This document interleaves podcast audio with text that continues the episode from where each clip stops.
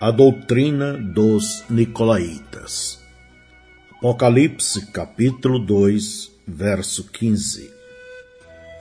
Assim, tens também os que seguem a doutrina dos Nicolaítas, o que eu aborreço. Você recordará que eu salientei na era de Éfeso que a palavra Nicolaíta vem de duas palavras gregas. Nikol, que significa conquistar, e Lau, que significa os leigos. Nicolaíta significa conquistar os leigos. Agora, por que isto é uma coisa tão terrível? É terrível porque Deus nunca colocou sua igreja nas mãos de uma liderança eleita que se move com a mentalidade política. Ele colocou sua igreja aos cuidados de homens ordenados por Deus, cheios do Espírito, que vivem da palavra, os quais guiam as pessoas alimentando-as da palavra. Ele não separou as pessoas em classes para que as multidões sejam dirigidas por um sacerdócio santo é verdade que a liderança deve ser santa, mas assim deve ser também toda a congregação.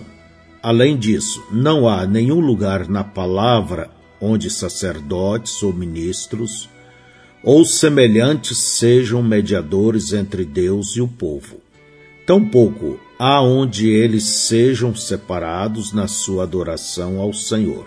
Deus quer que todos os amem e os sirvam juntos.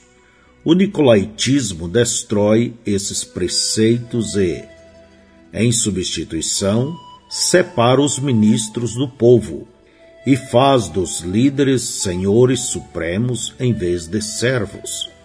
Agora, esta doutrina na realidade começou com uma obra na primeira era Parece que o problema estava em duas palavras: anciãos, presbíteros, e bispos, supervisores.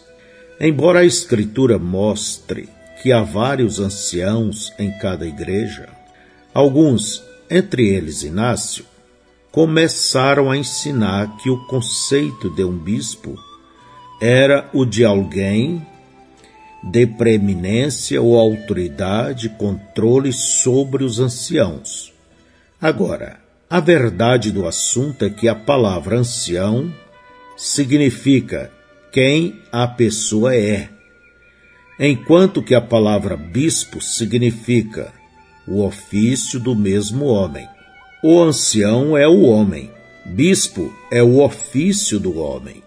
Ancião sempre se referiu e sempre se referirá simplesmente à idade cronológica de um homem no Senhor. Ele é um ancião, não porque seja eleito ou ordenado, etc., mas porque ele é mais velho. Ele é mais amadurecido, treinado, não é neófito, é de confiança por causa da experiência e da prova de longa data de sua prática cristã. Mas não, os bispos não se prenderam às epístolas de Paulo, mas preferiram recorrer à exposição de Paulo na ocasião em que ele chamou os anciãos de Éfeso a Mileto, em Atos 20. No versículo 17, o relato declara que foram convocados os anciãos, e logo no versículo 28, eles são chamados de bispos, supervisores. E esses bispos, sem dúvida de mentalidade política e ansiosos por poder, insistiram que Paulo tinha dado a entender que os bispos eram mais do que o ancião local, com capacidade oficial somente em sua própria igreja. Para eles, um bispo agora era alguém com autoridade estendida sobre muitos líderes locais. Tal conceito não era nem escriturístico nem histórico. Embora até mesmo um homem de estatura de Policarpo se inclinasse a tal organização. Assim, aquilo que começou como uma obra na primeira era fez-se literalmente uma doutrina e assim é hoje. Bispos ainda alegam ter poder para controlar homens e lidar com eles como desejam, colocando-os no ministério onde eles assim querem. Isto nega a liderança do Espírito Santo que disse: Apartai-me a Barnabé e a Paulo para a obra a que os tenho chamado. Isto é antipalavra e anticristão. Mateus, capítulo 20, verso 25 a 28. Então Jesus, chamando-os para junto de si, disse: Bem sabeis que pelos príncipes dos gentios são estes dominados, e que os grandes exercem autoridade sobre eles. Não será assim entre vós, mas todo aquele que quiser entre vós fazer-se grande, seja vosso serviçal. E qualquer que entre vós quiser ser o primeiro, seja vosso servo. Bem como o filho do homem não veio para ser servido, mas para servir, e para dar a sua vida em resgate de muitos. Mateus 23, verso 8 e 9. Vós, porém, não queirais ser chamados Rabi, porque um só é o vosso Mestre, a saber, o Cristo, e todos vós sois irmãos. E a ninguém na terra chameis vosso Pai, porque um só é o vosso Pai, o qual está nos céus. A fim de esclarecer isto ainda mais, Deixe-me explicar o nicolaítismo desta maneira. Recordem que em Apocalipse, capítulo 13, verso 3, diz: E vi uma de suas cabeças como ferida de morte, e a sua chaga mortal foi curada, e toda a terra se maravilhou após a besta. Agora, nós sabemos que a cabeça ferida era o Império Romano pagão, aquele grande poder político mundial. Esta cabeça se levantou novamente como o Império Espiritual Católico Romano. Agora observe bem isto. O que a política Roma pagã fez que foi a base do seu sucesso, ela dividiu e conquistou. Essa foi a semente de Roma, dividir e conquistar. Seus dentes de ferro dilaceravam e devoravam.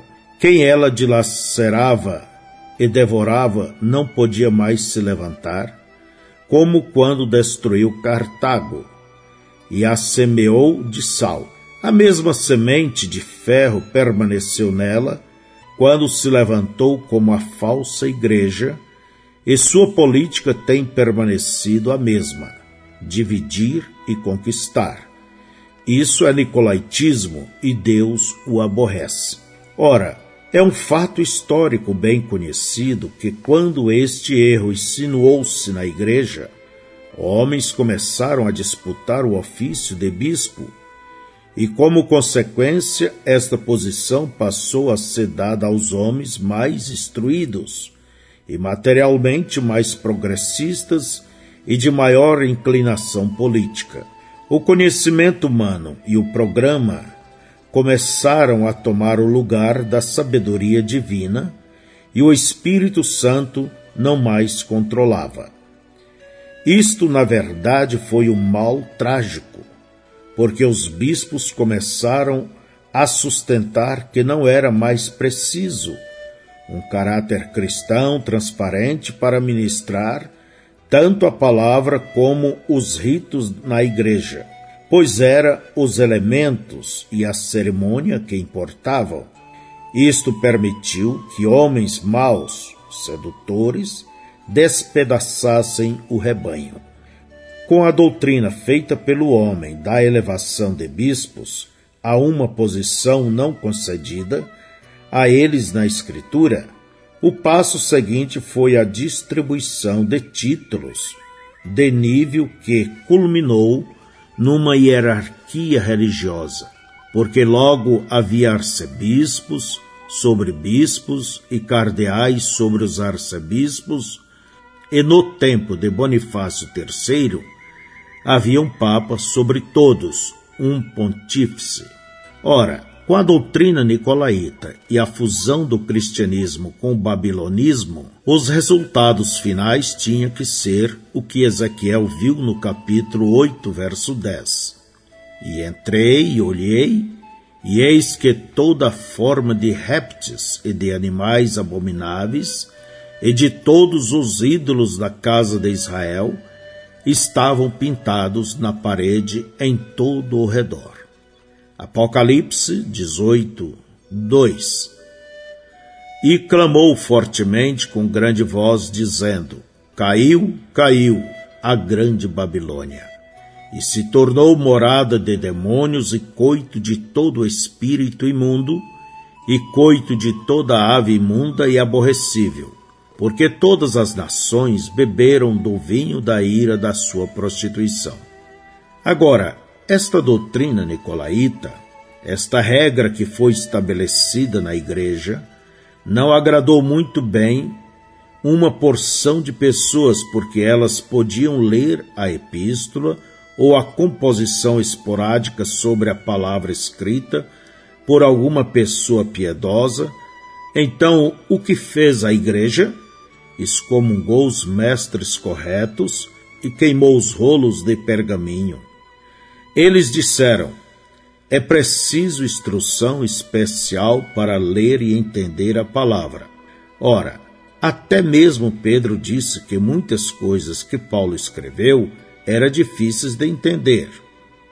Tendo tirado a palavra do povo, logo coube ao povo ouvir somente o que o sacerdote tinha a dizer e fazer o que ele lhes dizia. Eles chamaram isto de Deus e Sua santa palavra. Eles tomaram controle da mente e da vida das pessoas e fizeram-nas servos de um sacerdócio despótico. Agora, se você quer prova que a Igreja Católica demanda as vidas e as mentes dos homens, ouça só o Édito de Teodósios 10, o primeiro Édito de Teodósios. Este édito foi publicado logo depois que ele foi batizado pela primeira Igreja de Roma. Nós, três imperadores, determinamos que nossos súditos adiram firmemente à religião que foi ensinada por São Pedro aos romanos, a qual tem sido fielmente preservada pela tradição, que é agora professada pelo Pontífice Damassus de Roma e Pedro, o bispo de Alexandria, um homem de santidade apostólica de acordo com a instituição dos apóstolos e a doutrina do Evangelho. Creiamos em uma divindade do Pai, do Filho e do Espírito Santo, de igual majestade na Santíssima Trindade. Nós ordenamos que os adeptos desta fé sejam chamados cristãos católicos nós estigmatizamos todos os insensatos seguidores das outras religiões com infame nome de heréticos e proibimos seus ajuntamentos clandestinos de assumirem o nome de igrejas. Além da condenação da justiça divina, eles devem esperar a dura pena que nossa autoridade, guiada pela sabedoria celestial, julgar próprio aplicar. As quinze leis penais que este imperador publicou em um mesmo número de anos privaram os evangélicos de todos os direitos ao exercício de sua religião.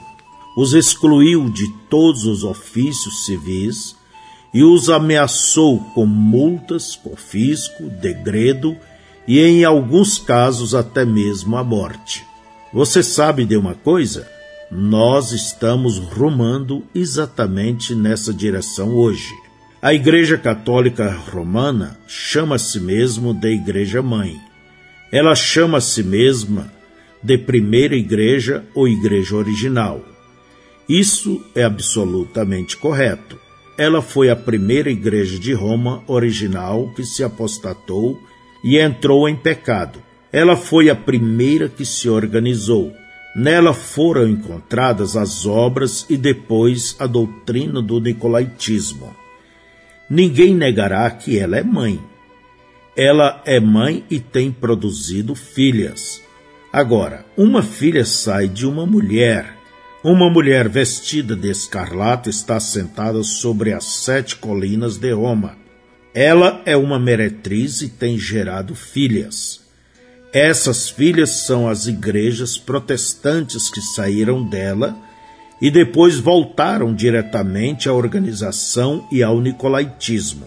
Esta mãe das igrejas filhas é chamada de prostituta.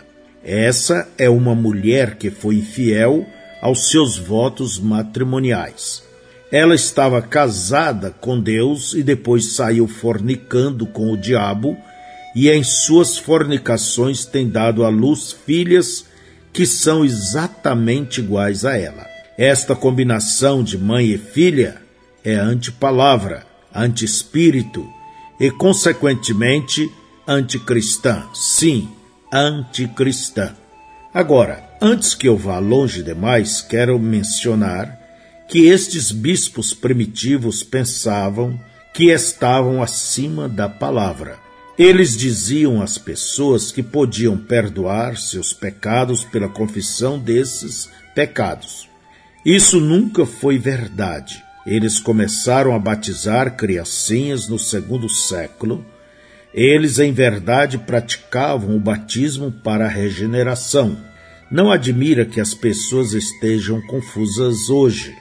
Se já estavam tão confusas naquele tempo, tão perto do Pentecostes, então agora estão numa condição mais desesperadora, estando cerca de dois mil anos distantes da verdade original.